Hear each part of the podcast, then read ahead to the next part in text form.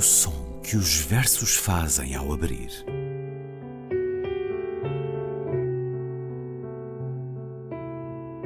Se leio um livro e ele torna o meu corpo tão frio que fogo nenhum o pode aquecer, sei que isso é poesia. Emily Dickinson. Com Ana Luísa Amaral e Luís Caetano.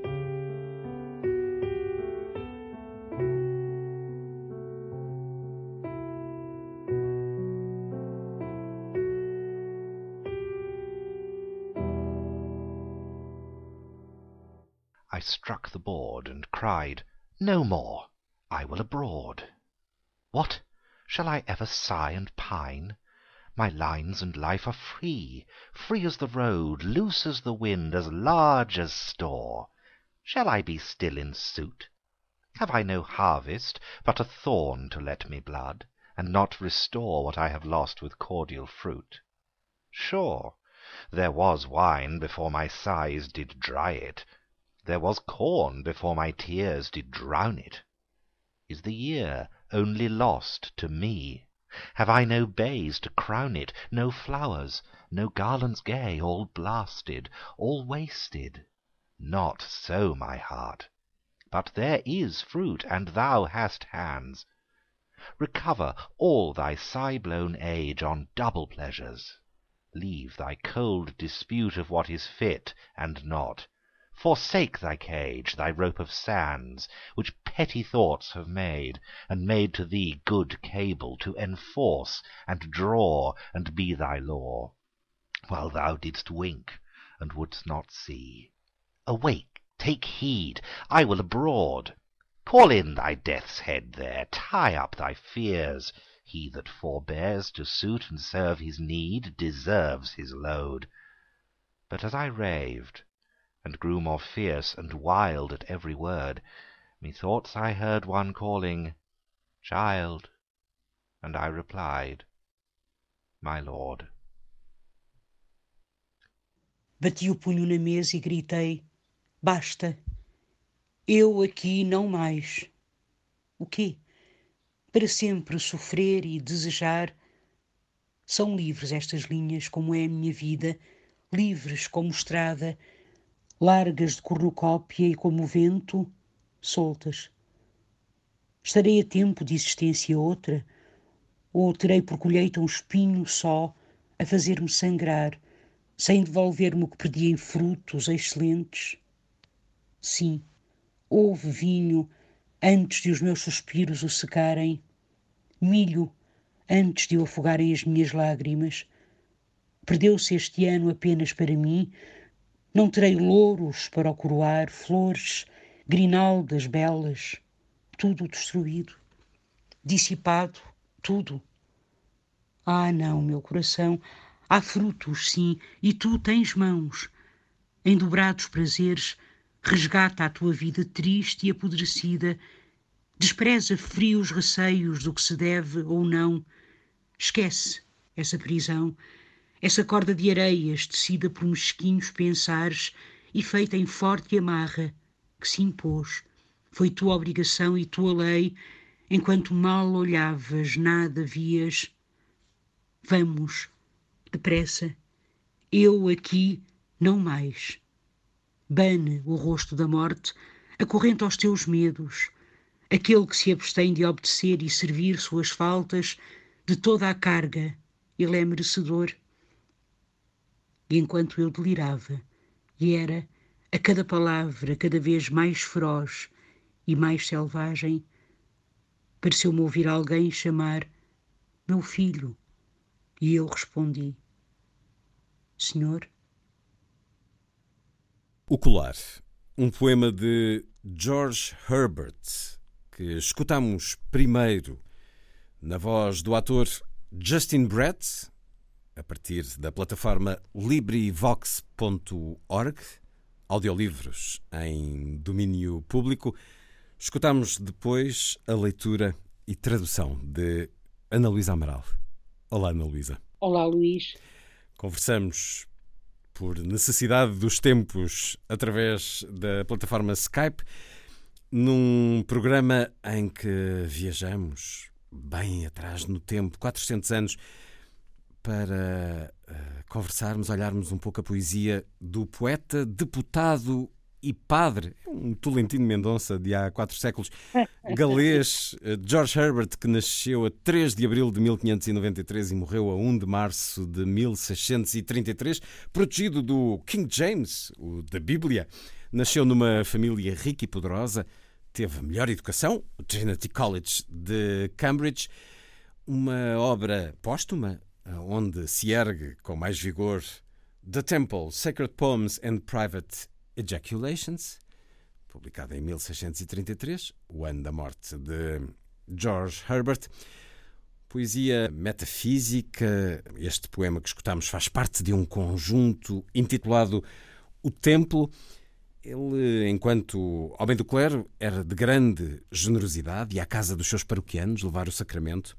Morreu cedo, aos 39 anos, vítima de tuberculose. Ana Luísa, é muito curioso este verso perdeu-se este ano. Um homem revoltado com o que a vida lhe deu, revolta essa que dirige a Deus, proclama-se livre da fé. Será que essa liberdade o vai satisfazer? O poema é belíssimo. Ele é um, entre outros, obviamente, poetas, dos poetas chamados poetas metafísicos. O nome, esse nome, eh, foi um nome criado eh, por Samuel Johnson, hum. pelo crítico, o, poeta neoclássico, digamos hum. assim, eh, eu não gosto nada, aliás, eh, eh, da poesia de Johnson. Dr. Johnson. Uh, Dr. Johnson, o famoso Dr. Johnson, é para descrever este grupo de poetas ingleses do século XVII. Uh, e, aliás, ele criticava-os grandemente porque dizia que eles recorriam muito ao conceit, ou seja, conceito. O que é que isto quer dizer? A, a, a, poesia metafísica é muito semelhante ao nosso, é equivalente, é equivalente, se quiser, ao nosso barroco, não é? e ocultismo e conceptismo que nós encontramos, cultismo, jogo de palavras, não é? Uh, também chamado congorismo, e o conceptismo, jogo de ideias, não é? Portanto, estes jogos de ideias e de palavras caracterizam, caracterizaram o barroco e caracterizaram também a chamada poesia metafísica, que foi bastante esquecida durante alguns séculos até chegar o modernismo. Voltamos a apreciá-la. Estas rimas que resultam de jogos complexos de palavras, para nós é uma qualidade, mas para os críticos como o Dr. Johnson era um defeito. Não era. Não, e, e, mais do que isso, sabe, Luís, era o facto, por exemplo, de uh, estes poemas aproximarem ideias completamente diferentes, hum. diversas. Aquilo que ele chamava uh, as ideias mais heterogéneas possíveis, que hum. eram coladas, dizia Johnson, as ideias mais heterogéneas que existem são coladas umas às outras pela violência. Portanto, aproximar, digamos assim, conceitos que nada tinham aparentemente a ver uns com os outros, não é? Sei lá, trazer para aqui o milho, o espinho, para estas questões, não é? Que têm a ver, a cornucópia, por exemplo, para uh, questões de fé, no fundo, porque, ou, ou melhor, uh, dúvidas, a dúvida existencial e a dúvida da fé em Deus, isto obviamente que não, que não diz nada, diz muito pouco e é muito criticável para Johnson. Quem é que vai pegar muito nestes poetas, além dos modernistas. É claro, porque os modernistas começam. É a chamada poesia experimental. Até porque, bem. Bem-vindo! Que poetas é que vão recuperar a, a, a, chamada poesia metafísica ou os barrocos, não é? Ou a poesia barroca. É a, poesia, a nossa poesia a nossa e não só, não é? Obviamente, a poesia experimental, no nosso caso, no caso português, o Meli Castro, uma Ana Atterley, o António Aragão, o Salete Tavares, inclusivamente, por exemplo, é muito interessante porque George Herbert tem um poema que se chama The Altar, o Altar, que é escrito, é, é, é isso que se faz, não é? Portanto, as, os versos mais curtos e mais longos estão distribuídos na página de tal forma que fazem, que, que, de, de, tal maneira. Desenham o altar. Que a sua forma é de um altar. Exatamente. Portanto, nós vamos, nós vamos encontrar uma coincidência entre arranjo gráfico na página, se quiser, não é?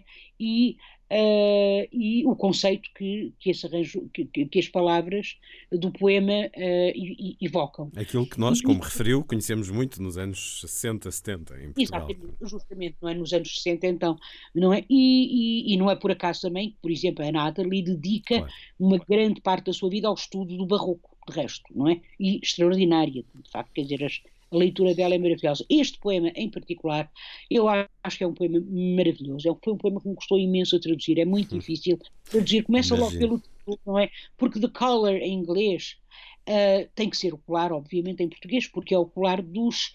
Ele era padre, mas era padre anglicano, não é? Portanto, é, é pastor, no fundo. Uhum. É um bocadinho diferente do nosso. Sim, tem outras possibilidades.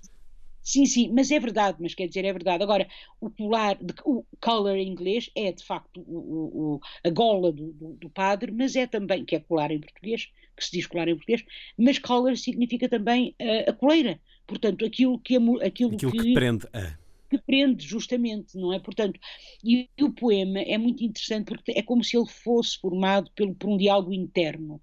Uh, duas vozes, não é? Diz a crítica, a crítica uh, chama a atenção, alguns críticos chamam a atenção para o facto de nós encontrarmos aqui duas vozes uh, a dialogarem uma com a outra, uma ligada ao coração e outra ligada à vontade, ou à razão, se quiser, não é? Portanto, uh, então a vontade rebela-se contra Deus, o coração acaba por ceder hum. a Deus, não é? E acaba por ceder à. Exatamente, submete-se, justamente, não é? Por exemplo, é, é, é, é muito bonito, é, é lindíssimo o poema. Se aqui há uma parte, deixa-me ver, eu vou ver isto em inglês. Sim, houve vinho antes dos meus suspiros o secarem, milho antes de o afogarem as minhas lágrimas. Isto é lindíssimo, porque repare, é, é, é a metáfora prepara a metáfora do, do, do verso seguinte: perdeu-se este ano apenas para mim, este ano de colheitas, obviamente, mas é um ano de colheitas da alma também, hum, não é? Hum. Não são só as colheitas, a colheita do milho, a colheita da hum. uva, hum. não é? Portanto, da, e repare, e, e por isso eu sublinhava a identificação com este período que estamos a atravessar, este sentimento de se ter perdido um ano, se calhar mais até. Uh, conversávamos, aliás, antes de começar esta gravação sobre aquilo que era expectável para o nosso futuro próximo e que agora voltou a dar passos atrás. E este poema, este poema dialoga com aquilo que estamos a viver neste momento, Ana.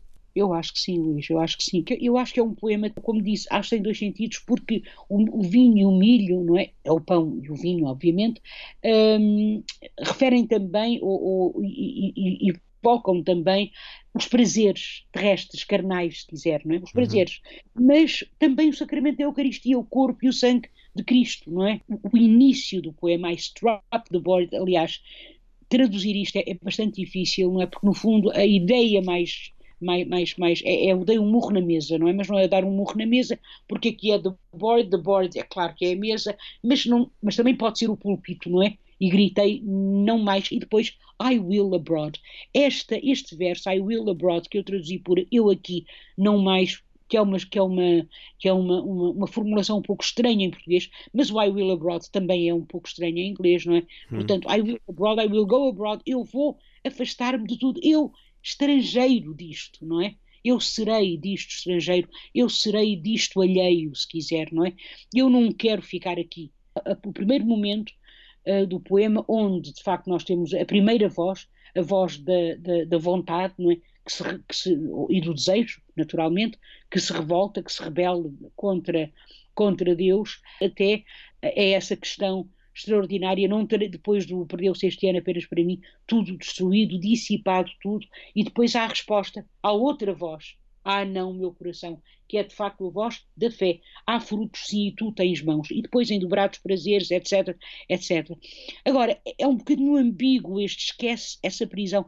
Oh Luís, veja como isto é lindo, essa a tua corda de areias, esta rope of sand. Como é que há uma corda feita de areia, não é? A corda de areia é naturalmente pela sua própria, pela matéria de que é feita, não é? Ela é naturalmente uh, uh, esboroável, não é? Quer é dizer, um, é a imaginação consubstanciada. É, extraordinária, tecida por mesquinhos pensares e feita em forte amarra. Portanto, este seria o segundo momento, mas depois vem outra vez a primeira voz vamos depressa, eu aqui não mais, bano o rosto da morte, e finalmente diz a crítica, enquanto eu delirava, e era a cada palavra cada vez mais feroz e mais selvagem, pareceu-me ouvir alguém chamar meu filho, eu respondi, senhor, para mim isto é uma terceira voz. Eu entendo assim, eu leio assim, ou seja, é, uma, é a voz, é, é, olha, é como, por exemplo, com Blake, no fundo, não é que tem a inocência, a experiência e a imaginação. É, no fundo, uma espécie de síntese da tese e da antítese. É, o, o, eu acho que o poema trabalha, joga, e a, e a, palavra joga aqui é propositada, claro, por causa do, do cultismo, do conceptismo, do conceito, não é? Um processo dialético. A primeira, a, a voz da vontade, a voz do coração, e depois agora, e, isto é lindíssimo, porque é o único momento do poema em que nós vamos encontrar uma regularidade rítmica e rimática.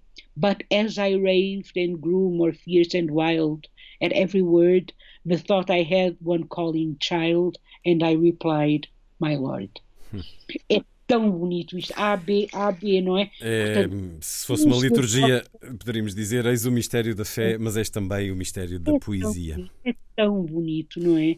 E, e, eu só queria lembrar aqui que nós já falámos de um outro metafísico, John Donne. Se tiverem a oportunidade, eu aconselhava a irem ouvir o, a nossa leitura do Donne, que de facto acho que foi também interessante. Pronto. Um poeta extraordinário que escrevia em inglês, latim e grego, George Herbert. O Colar, um homem que ao longo dos séculos foi levado para a música, desde logo por Harry Purcell, mas também John Blow. Vaughan Williams escreveu as cinco canções místicas com poemas de George Herbert, eh, entre as quais o Colar. Benjamin Britten, William Walton foram vários.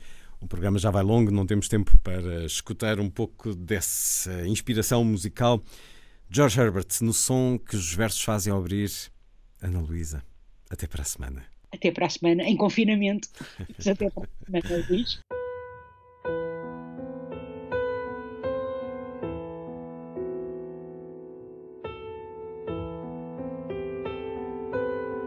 O som que os versos fazem ao abrir.